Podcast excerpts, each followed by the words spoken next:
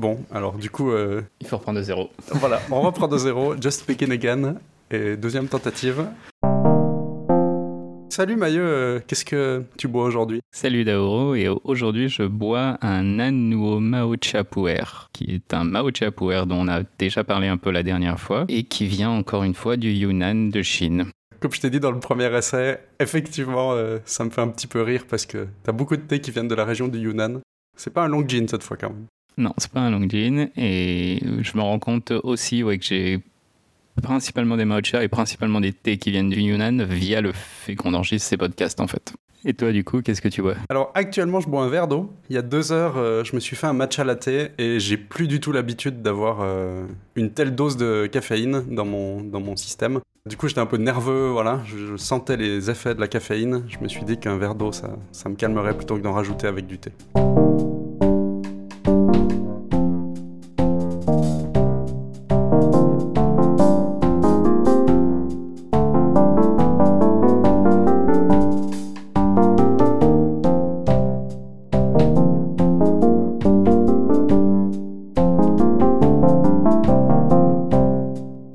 Le sujet de l'émission d'aujourd'hui, dans la continuité du précédent, on va continuer de parler de travail à distance. On a trouvé plusieurs euh, petits guides qu'on juge assez intéressants de parler à propos justement de comment organiser un peu son travail à distance, comment préparer des réunions à distance efficaces. Mais avant tout ça, euh, il y a quelques semaines, il y a eu une conférence à distance, RemoteCon, qui parlait justement du travail à distance. Je l'ai suivi en direct. Toi, je crois que tu attends d'avoir le temps de pouvoir regarder un petit peu des replays. Il y en a un qui t'intéressait plus qu'un autre? Principalement celui dont le speaker travaille à GitLab, parce que c'est l'une des plus grosses boîtes qui est entièrement remote euh, au monde et qui l'est depuis sa création. Donc ils se sont directement démarrés comme ça, il a fallu qu'ils pensent tout autour de ça. Leur méthode de travail est quand même adaptée à la création logicielle, mine de rien. Et donc c'est pour ça que ça m'intéresse pas mal. C'était effectivement une conférence qui était assez intéressante, où ils ont présenté la mise en place du travail à distance, avec euh, entre autres leur grosse documentation euh, qui fait plus de 5000 pages, parce que euh, ça fait partie des, des thèmes qui revenaient assez régulièrement. L'importance de communiquer tout azimut, de se répéter, de paraphraser, d'utiliser différents styles, de faire des références croisées. Et c'est justement un peu leur but de leur guide du travail à distance, c'est de surdocumenter le tout. Évidemment, tout le monde n'a pas pour but de tout connaître. Par contre, il peut y avoir des références qui sont faites au fur et à mesure du temps dans ce guide. C'est un peu une de leurs euh, manières de faire.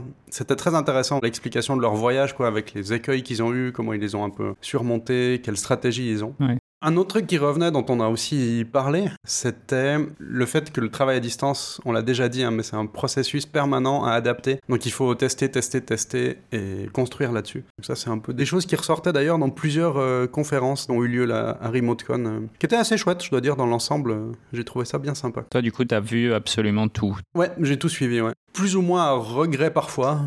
C'était quand même assez long sur le- la durée. En termes de concentration sur certains talks de la fin, j'avoue que j'étais un petit peu fatigué pour euh, prendre des notes, euh, c'était un peu compliqué. Et puis bon, il y a effectivement quelques thèmes qui de temps en temps m'intéressaient un petit peu moins, que j'aurais plus rapidement pu trier si j'avais fait ça en replay plutôt que d'être en direct. Oui. Mais bon, le- l'exercice était sympa. Et puis ça permettait un peu de voir comment ils géraient l'organisation du truc à distance.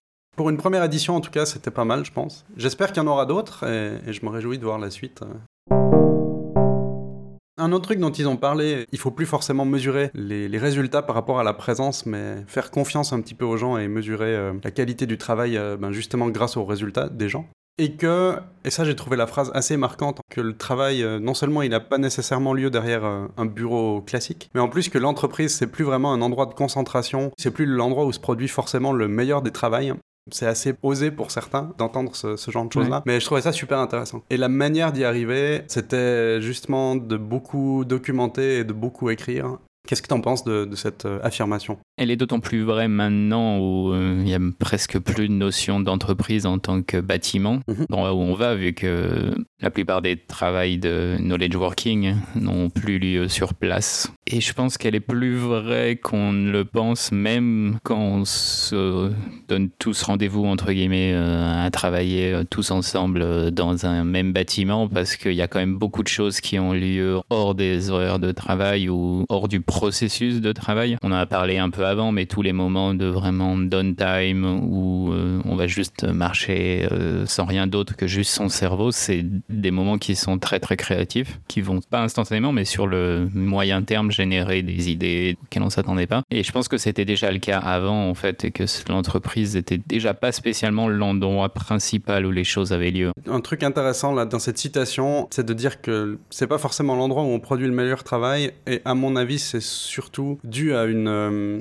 au fait que ça devient un endroit de déconcentration, que le travail à distance permet d'éviter, parce que justement on sera moins facilement perturbé par des collègues qui vont venir sur place, par euh, une certaine organisation de type euh, réunionite aiguë, parce qu'il faut absolument faire des réunions pour se parler de vive voix. Et, et justement, le travail à distance force à devoir, pour que ça marche, être plus concentré, à beaucoup plus documenter les choses et avoir une clarté qui soit euh, plus explicite que juste des paroles comme ça. Le fait qu'on soit forcé vraiment de travailler à distance, ça force en fait la mise en place de vrais processus de, de documentation parce que c'est le seul moyen de conserver l'information quand on n'est pas tous dans la même pièce en fait quand on est tous dans la même pièce, on n'a pas forcément besoin d'autant de documentation parce que l'information peut se propager plus rapidement à plus de personnes. Des fois, des gens qu'on n'a pas forcément besoin, mais il y a une espèce d'information latente qui existe. On sait qu'il y a ça et ça, mais dès qu'on est séparé, cette information, elle n'existe plus du tout. Ce qui pose des problèmes euh, simplement parce que des fois, les personnes sont pas là pour euh, certaines réunions où on croit qu'on a dit quelque chose, ou même on l'a dit par oral, mais ça n'a pas forcément été noté. Les gens l'ont pas retenu et après, euh, il faut refaire plus de réunions pour remettre tout le monde au clair, alors que si ça avait été mieux documenté dès le début, ça marchait mieux. Ouais. À ce propos de communication, là, on a trouvé un guide euh, de comment communiquer pour euh, prendre sa traduction française. Un petit guide écrit par euh, Basecamp en quelques points. Tu l'as lu aussi? Qu'est-ce que tu en as trouvé Je pense qu'il faut vite fait faire un détour sur la manière de travailler de Basecamp qui euh, à l'origine était une agence web, on peut dire, qui crée des sites web pour d'autres personnes et qui sont redirigés lentement vers euh, la création d'un produit, donc Basecamp, qui est un outil de gestion de projet en fait. Et eux, ils ont toujours été en avance d'une certaine manière sur leur euh, travail à distance, mais sur aussi la séparation vie privée-travail. Typiquement, ils ont vraiment ces notions de on ne travaille que 40 heures par semaine, vraiment. Mhm. Les gens se font pas vérifier pour tu travailles pas assez, mais plutôt tu travailles trop et arrête de bosser, va prendre des vacances. Effectivement, assez rare. Donc ils ont toujours été un peu protectionnistes du travail des gens pour permettre à ce que les personnes travaillent le mieux dans les meilleures conditions, mais aussi sachant que le seul moyen de faire ça, c'est aussi d'avoir une vraie vie privée à côté qui est une séparation complète du travail. Et parmi ça, du coup, ils se sont rendus compte que à distance, comme ça forçait la communication écrite et euh, asynchrone, au final, ça permettait d'avoir des discussions qui étaient sûrement plus lentes, mais beaucoup plus argumenté et beaucoup plus réfléchi, parce que forcément, quand on veut écrire quelque chose pour euh, faire passer une idée, c'est beaucoup plus facile de le faire à l'oral. On peut rapidement corriger, puis repartir sur un autre point, etc. etc. Alors, dès que c'est à l'écrit, ça force à ralentir et à se demander qu'est-ce qu'on est en train de faire aussi, etc. Ne serait-ce aussi que par le débit d'expression, on s'exprime quand même beaucoup plus rapidement à l'oral qu'à l'écrit. Ça prend plus de temps pour écrire, donc on a aussi plus de temps disponible pour réfléchir sur ce qu'on est en train d'écrire. Et du coup, ils ont créé vraiment une euh, culture de l'écrit. En fait, ils gèrent quasiment tout via écrit et les réunions sont vraiment le dernier recours possible. Là, on va surtout parler de réunions, de décisions, voilà, où ça doit vraiment être en dernier recours. Une réunion d'information, s'il y en a de temps en temps, sur des rythmes euh, qui ne devraient pas dépasser peut-être euh, une fois par semaine, et sur des durées qui sont courtes aussi. Hein. Euh, dans ce cas-là, c'est tout à fait OK parce que ça peut faciliter la transmission de communication, hein, de faire une réunion d'information pour dire c'est une personne qui va communiquer des infos à plusieurs autres, toujours en ayant une référence écrite derrière quand même. Ça, c'est OK. Par contre, des réunions en audio ou en vidéo pour prendre des décisions, c'est vraiment à faire normalement qu'en dernier recours. C'est beaucoup plus efficace d'avoir d'autres méthodes pour prendre ces décisions-là. Oui, Oui, et dans des cas aussi plus typiquement les brainstorms, ce type de choses, ça fonctionne beaucoup mieux quand on le fait en face à face ou au moins vidéo, audio, parce que justement, on peut très rapidement balancer des idées, réfléchir à des choses, faire un ping-pong, mais ensuite, il faut que les choses soient derrière documentées. Ça fait pas partie du guide de How to Communicate, mais je sais que à Basecamp, ils ont un processus comme ça euh, où au début d'un projet, ils vont d'abord mettre deux ou trois personnes dans la même pièce maximum qui vont faire le brainstorm de ce qu'ils veulent faire. Et ensuite, il va y avoir une documentation qui va sortir de ces décisions-là. Mais c'est vraiment un cas précis et c'est un cas où, si on compare les deux solutions, c'est évident que la solution d'être synchrone avec plusieurs personnes au même endroit en communication visuelle et orale est bien supérieure à l'écrit dans ce contexte-là. Mhm. Simplement, d'après leur manière de travailler, l'écrit est supérieur pour tous les autres contextes quasiment. Ce que je retiens à ce propos-là du guide, des écrits conservés, qui sont de la documentation, ça consolide les pensées, ça met les choses au clair alors que tout le reste va un petit peu se perdre. Il propose aussi de documenter plutôt de manière exhaustive et d'éviter les listes à puces pour éviter des problèmes de compréhension, pour éviter des non-dits, euh, des sous-entendus qui seront mal compris, voilà, voilà. En plus de ça aussi, l'écrit va aider tout le monde, y compris euh, des futurs employés, alors que la parole chat compris de nouveau, hein, la parole, euh, ça n'aide que les personnes qui sont présentes et qui étaient là au bon moment. Et on ne peut pas forcément s'y référer facilement, on va pas retrouver tout ça. Euh, en écrivant ses décisions à un endroit où on sait que c'est là où les décisions sont prises, c'est là où il y a des discussions qui ont lieu. Le simple fait de faire ça crée toute l'histoire de ces décisions et puis si quelqu'un arrive dans l'entreprise trois ans après, il va avoir accès à exactement la même information. Ce qui est intéressant aussi, c'est que ça permet d'utiliser euh, l'hypertexte, c'est-à-dire qu'on peut faire des références croisées dans tout ça. Pour, euh, dans un document peut-être récent, on va pouvoir faire référence à un document qui existe depuis 2, 3, 10 ans et l'information elle est là, elle s'est pas perdue. Et elle est retrouvable. Et ils insistent aussi sur le fait que les choses doivent être au bon endroit. Et donc, si on discute d'un sujet précis, la discussion doit faire partie de ce sujet. Dans Basecamp, qui est aussi l'outil que eux utilisent directement, quasiment tout est commentable. Grâce à ça, s'il y a une discussion qui a eu lieu il y a trois ans, dans cette décision ou discussion, il va y avoir des possibilités de commenter exactement là où on dit, bah non, ce point-là, il est peut-être pas si bien maintenant, il faudrait voir à changer. Ce qu'ils appellent communication spatiale, il me semble. Ça fait aussi partie de choses qui sont importantes parce que si on a à trop éclater l'information, même si elle est liée entre elles, ça aussi dilue tout en fait. J'aimais bien leur histoire euh, de communiquer au bon endroit, ce qui correspond sûrement à cette communication spatiale dont tu parles, où ils disent que ben, un message au mauvais endroit pourrait tout aussi bien ne pas exister, parce que justement il sera pas lu, il sera pas pris en compte, euh, il sera oublié. Ce qui est effectivement important d'avoir un bon message, mais aussi de le placer euh, aux bons endroits pour qu'on puisse ben, le retrouver.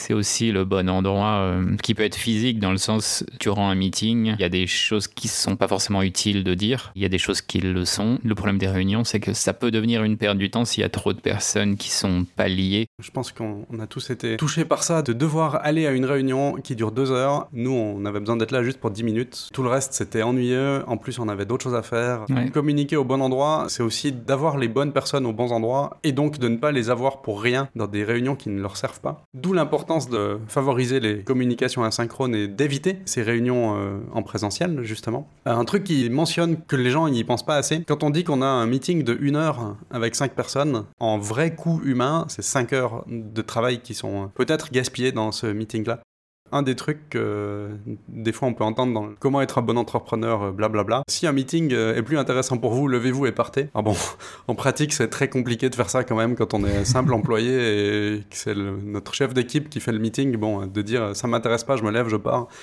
Ouais. Après, si c'est inclus dans la culture, ça marche. je peux comprendre qu'il y a plein de gens qui vont dire que ouais, mais ça, c'est bien joli, mais je peux pas le faire.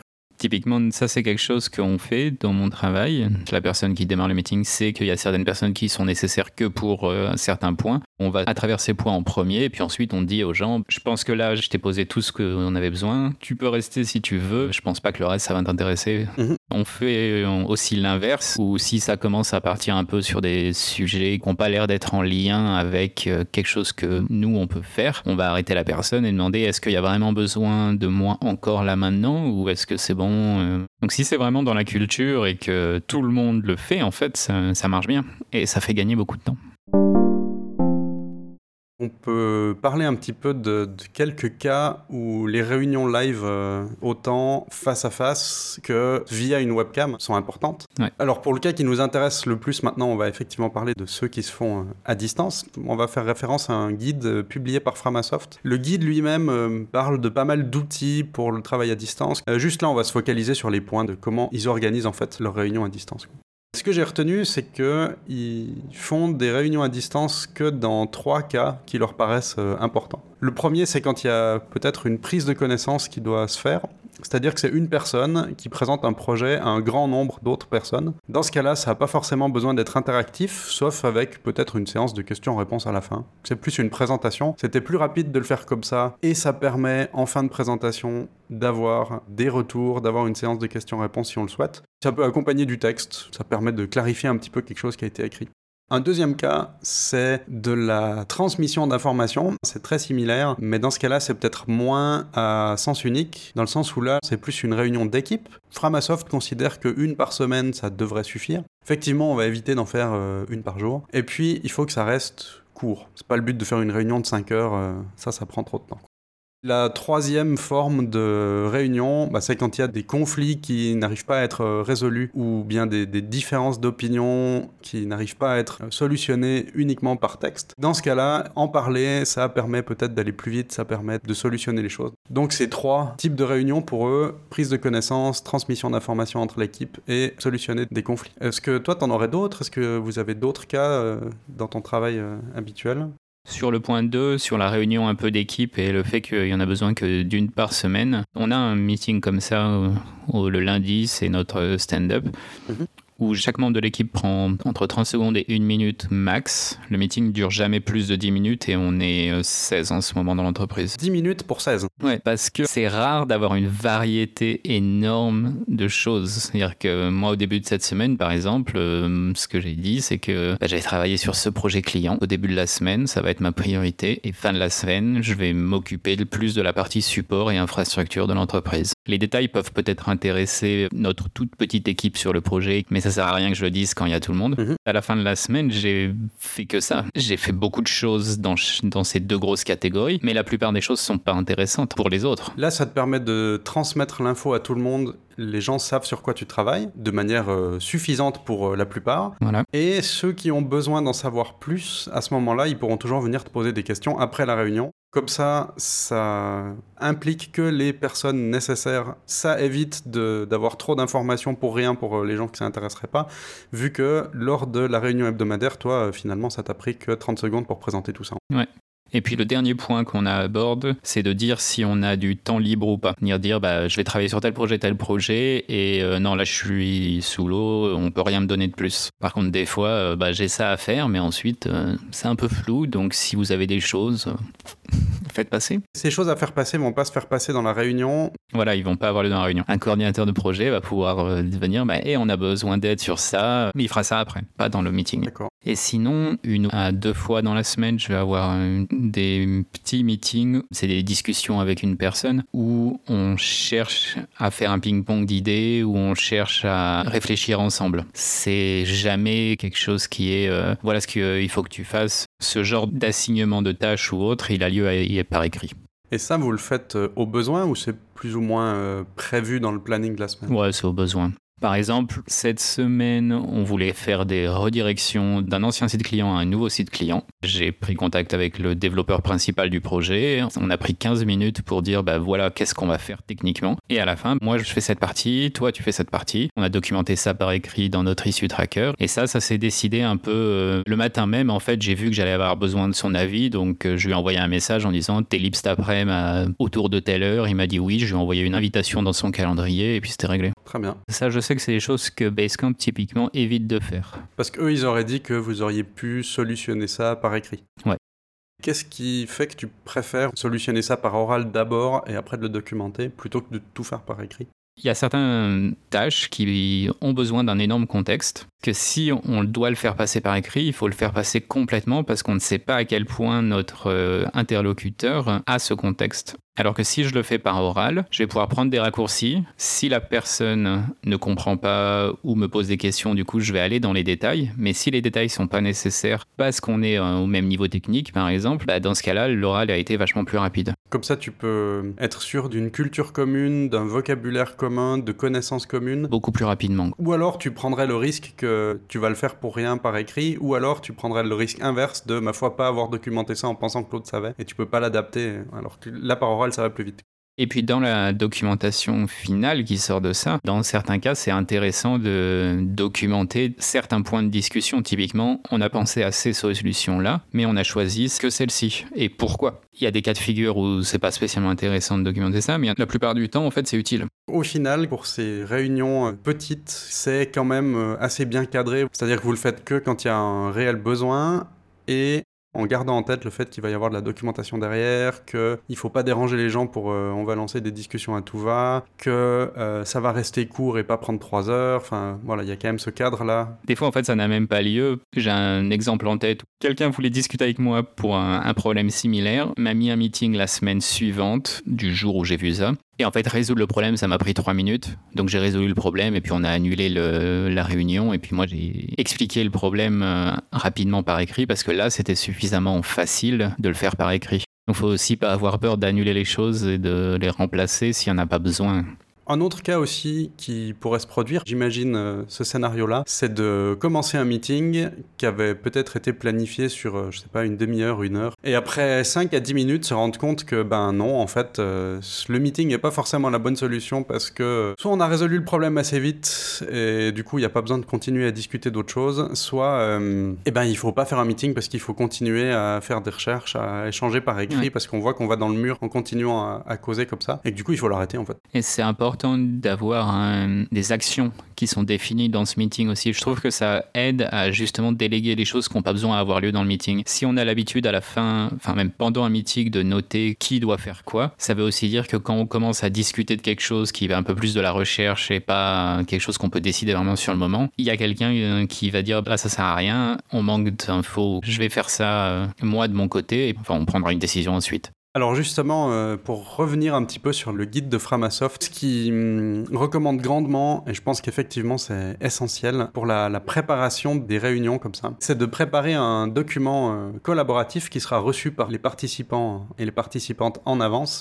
Ce qu'il prévoit de faire, c'est d'avoir un ordre du jour qui est très clair. Et dans l'ordre du jour, bon, il y aura le, déroulé général de la séance et les points. Ce sera toujours le titre du point avec la personne qui le propose. L'objectif de ce point-là, est-ce qu'il faut prendre une décision? Est-ce que c'est là pour informer? Est-ce qu'il faut discuter de ça? Est-ce que c'est urgent? Et puis la durée vaguement prévue. Je pense que c'est effectivement important dans ce cas-là d'éviter de dire j'ai prévu d'en parler une demi-heure. Non, non, il faut essayer de rester à des durées courtes. Là, c'est moi qui rajoute. Et puis rajouter en plus euh, des éléments de description si c'est nécessaire pour que les participantes et participants à la réunion aient une vue d'ensemble de ce qui va être dit. En plus de ça, il va y avoir différents rôles dans la réunion tenus par des personnes qui vont pouvoir justement aider au fait que l'ordre du jour est tenu.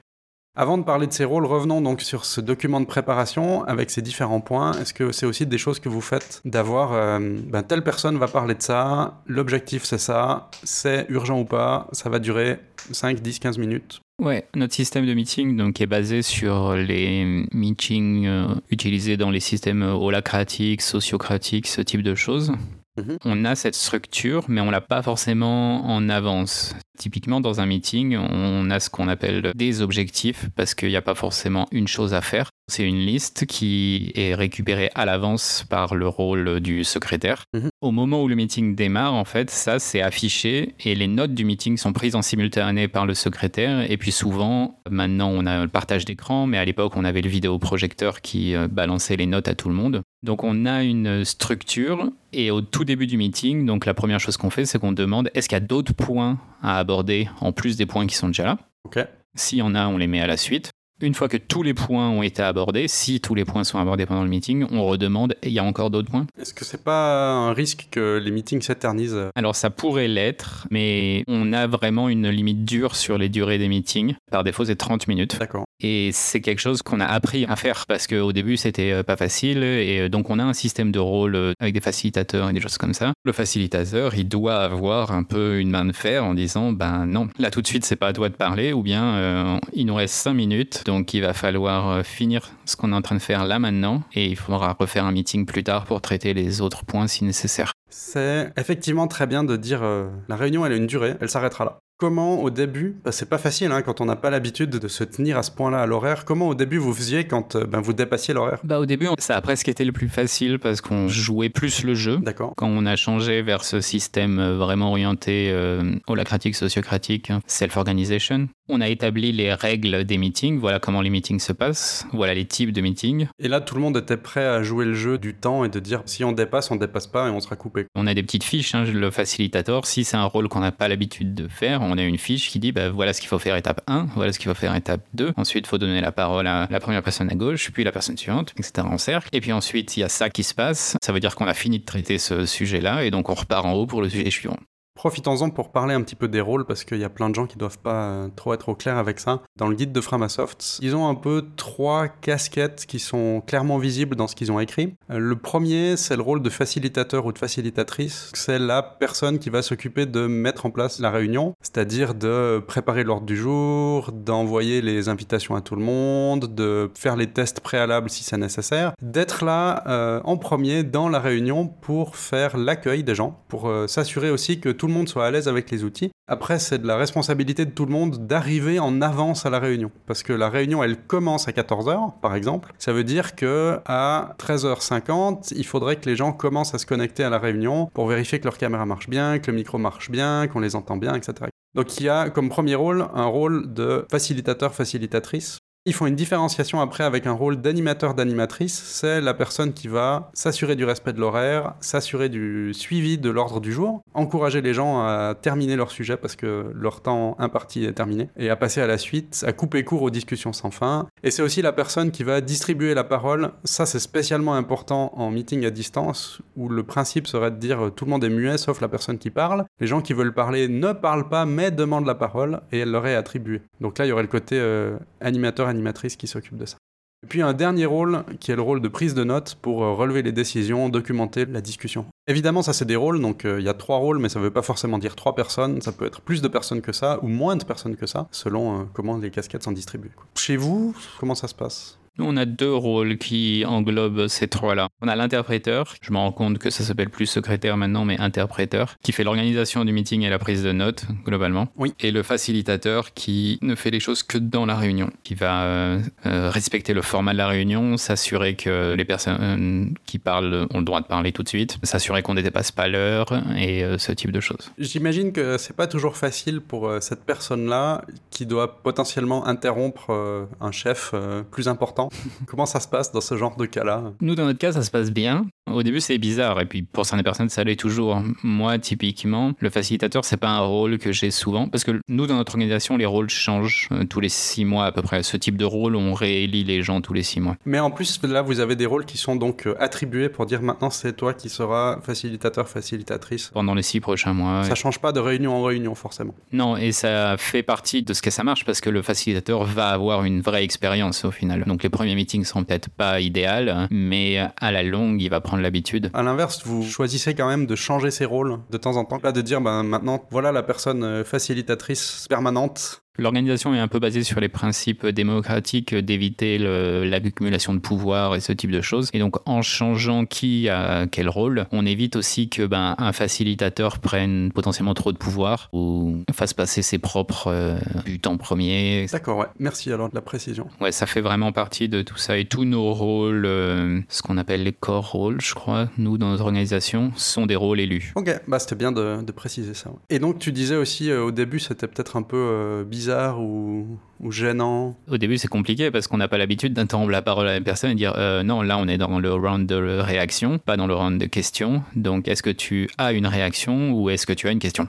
Et comme là c'est le round de réaction, bah non, j'ai pas de réaction. Ok, très bien. On passe à la suite. Personne ne suit. Ce qui n'est pas forcément évident justement quand on est un employé et qu'on doit dire ça à son chef. En même temps, quand on est dans un contexte où vraiment tout le monde suit ça, en fait, ça se passe très bien parce qu'on comprend pourquoi. C'était l'un des trucs que je disais au tout début, c'est que au tout tout début, quand on a mis en place ce système, j'ai l'impression qu'on était encore plus rigide avec les règles et en fait, on a des meetings qui étaient hallucinants, où en 30 minutes, on traitait 13 points différents. À la fin, il y avait euh, des actions définies, chacun avait ses tâches, et puis c'était réglé, quoi. Alors qu'avant, ça aurait été impossible. Est-ce que hum, tu pourrais juger un petit peu de la réaction des gens, de leur ressenti par rapport à... Hum, est-ce qu'ils trouvaient ça trop autoritaire euh, Est-ce que c'était du coup extrêmement froid et que ça leur plaisait quand même pas et que les règles se sont assouplies Ou au contraire, tout le monde était extrêmement, alors surpris, mais satisfait par cette discipline euh? C'était plus, ouais, surpris satisfait, on va dire. Il fallait s'habituer aussi bah, à se faire potentiellement couper la parole par le facilitateur. Mais les premières personnes qui ont facilité, c'était un peu des gens qui avaient euh, l'habitude, on va dire, de faire ça. Et donc qui faisaient ça de manière bien. C'était une main de fer dans un gant de velours, quoi.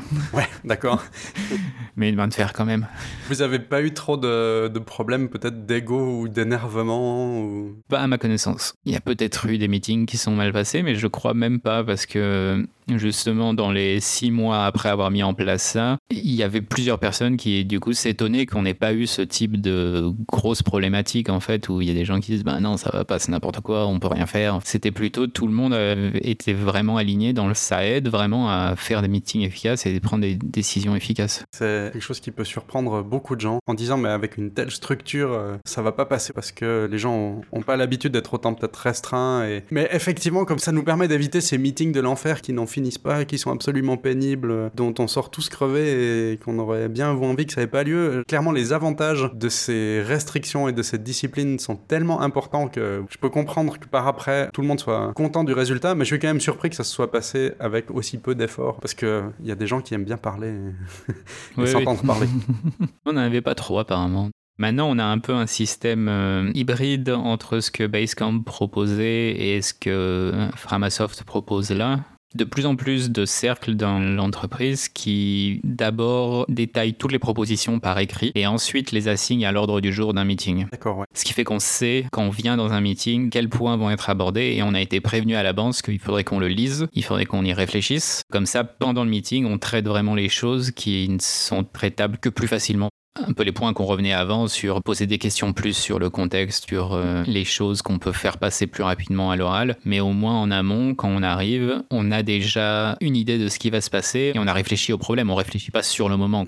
Donc c'est une espèce d'intermédiaire entre ce que fait Basecamp et ce que fait un peu la Framasoft. On revient toujours un petit peu autour du même sujet, qui est cette histoire de documentation et de communication écrite. Ça permet une préparation, de l'avoir fait plus ou moins chacun de son côté, ou en collaboration, mais en collaboration écrite d'avoir euh, documenté un meeting à venir de manière très claire et assez stricte, que les gens en aient pris connaissance. Ça permet justement de faire que ces règles de limitation qui sont en plus mises en place et facilitées par certains rôles rend le meeting le plus court possible, mais aussi le plus efficace possible parce que c'est pas une interruption spontanée des gens ou quelque chose de prévu par défaut tous les lundis matins puis vous venez avec ce que vous voulez puis on va bien discuter. Bah non, justement, dans ce mode de fonctionnement là, il y a plus de travail avant une réunion, sauf que dans l'ensemble, tout ce qui ressort de la réunion, comme c'est plus court et plus clair, ça fait gagner du temps au total.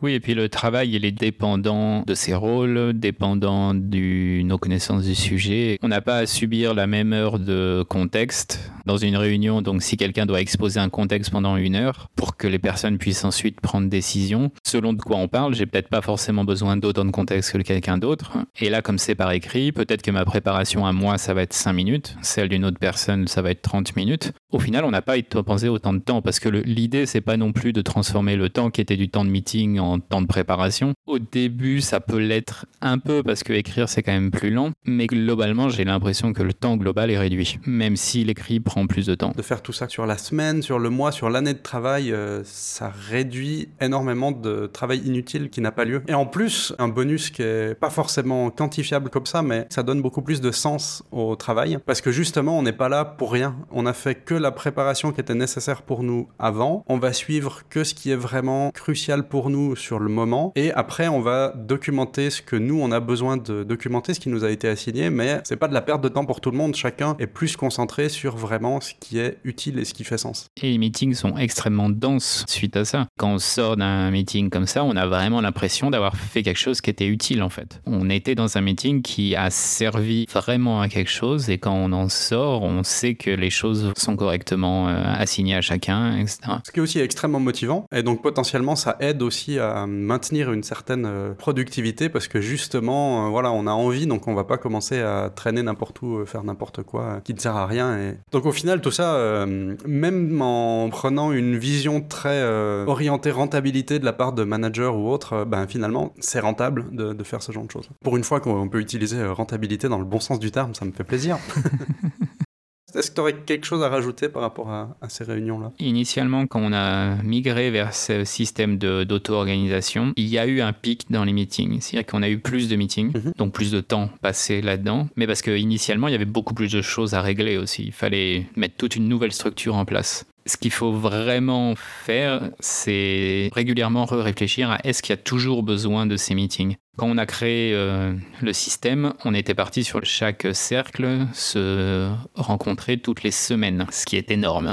On avait six cercles, je crois. Ça faisait six meetings par semaine. Six meetings, mais avec des gens croisés entre, parce qu'on peut être dans plusieurs cercles. Là, je parle vraiment de la partie organisationnelle de l'entreprise, parce que c'est même pas les meetings opérationnels. Ah oui, oui, ça fait vraiment, vraiment beaucoup. Il y en avait besoin parce qu'on avait énormément de choses à comprendre, et de décisions à, à, faire. Par contre, très rapidement, au bout de, du premier trimestre, on a commencé à dire, ben non, ça sert à rien de faire des meetings toutes les semaines. Certaines choses, on s'est rendu compte quelle était la séparation des choses entre qu'est-ce qui marche bien en asynchrone et qu'est-ce qui marche mieux en meeting. Et donc, à partir de là, on a commencé à les réduire. Maintenant, le rythme actuel, c'est plus un mois pour les meetings organisationnels de chaque branche. Beaucoup de décisions se font en asynchrone. C'est encore d'autant plus important ce changement de rythme dont tu parles euh, dans la période actuelle, où effectivement, si on va vraiment travailler, faire tous ces meetings à distance complètement, donc via euh, des systèmes de visioconférence, c'est d'autant plus important de ne pas en avoir trop, parce que euh, sinon on s'y perd vraiment. Mais en même temps, ça va être dur, à mon avis, de limiter aussi, parce que le changement est tellement fort, il va falloir faire une transition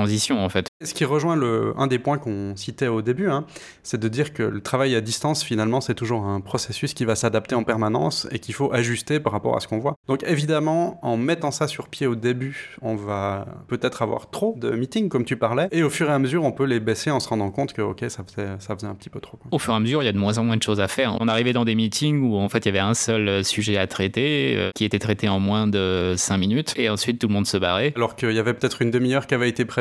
À la longue, on s'est dit, bah non, ça va pas. Quoi. On n'avait plus rien à traiter, donc on a ralenti les rythmes, et puis comme ça, on faisait moins de meetings, mais ils étaient de nouveau plus denses. Et dans la branche que moi je gère, on n'a plus de meetings quasiment, parce qu'on a tellement peu de choses organisationnelles à faire qu'on le fait la plupart du temps en asynchrone ou on le fait en, en demande. De nouveau, euh, ça rejoint le point de, euh, idéalement, il faudrait avoir euh, pas de meeting, c'est-à-dire le moins possible. C'est bien ce que vous avez réussi à faire. Ouais comme le changement de faire des réunions à distance est quand même important par rapport aux réunions en, présentiel, du fait de comment les gens peuvent euh, moins bien parler entre eux, parce qu'on peut pas tous parler en même temps, on se voit pas tous pareil, etc., euh, etc. Le fait d'avoir cette discipline dont on vient de parler, d'avoir un bon ordre du jour, d'avoir des rôles clairs de personnes qui sont garantes du temps, des prises de parole et autres, ça devient vraiment crucial. C'était déjà très important quand on pouvait être autour d'une table, mais ça l'est encore plus quand on est euh, autour d'une table virtuelle sur, euh, sur les internets. Trop facile de faire durer les meetings euh, en remote très longtemps. Beaucoup trop facile. Bien, alors je vais jouer le rôle du gardien du temps cette fois pour dire qu'on s'arrête là. Petit teasing pour l'épisode suivant, de quoi on parlerait peut-être? Du guide Make It Remote, gratuit ou paye ce que tu veux. C'est un petit guide, il fait 28 pages il me semble, qui est vraiment actionnable avec euh, comment faire la transition depuis euh, travailler en entreprise à travailler en remote. Il a été écrit juste au début de la pandémie, volontairement pour aider les gens. C'est une série de questions auxquelles il y a de la place pour répondre, qui nous permettent de mieux réfléchir la manière de, de, préparer son travail à distance. Et il est séparé en deux parties en plus. Il y a une partie plutôt pour les décideurs et une partie plutôt pour les travailleurs eux-mêmes. J'ai trouvé ça pas mal, ouais. On aura l'occasion d'en reparler la prochaine fois.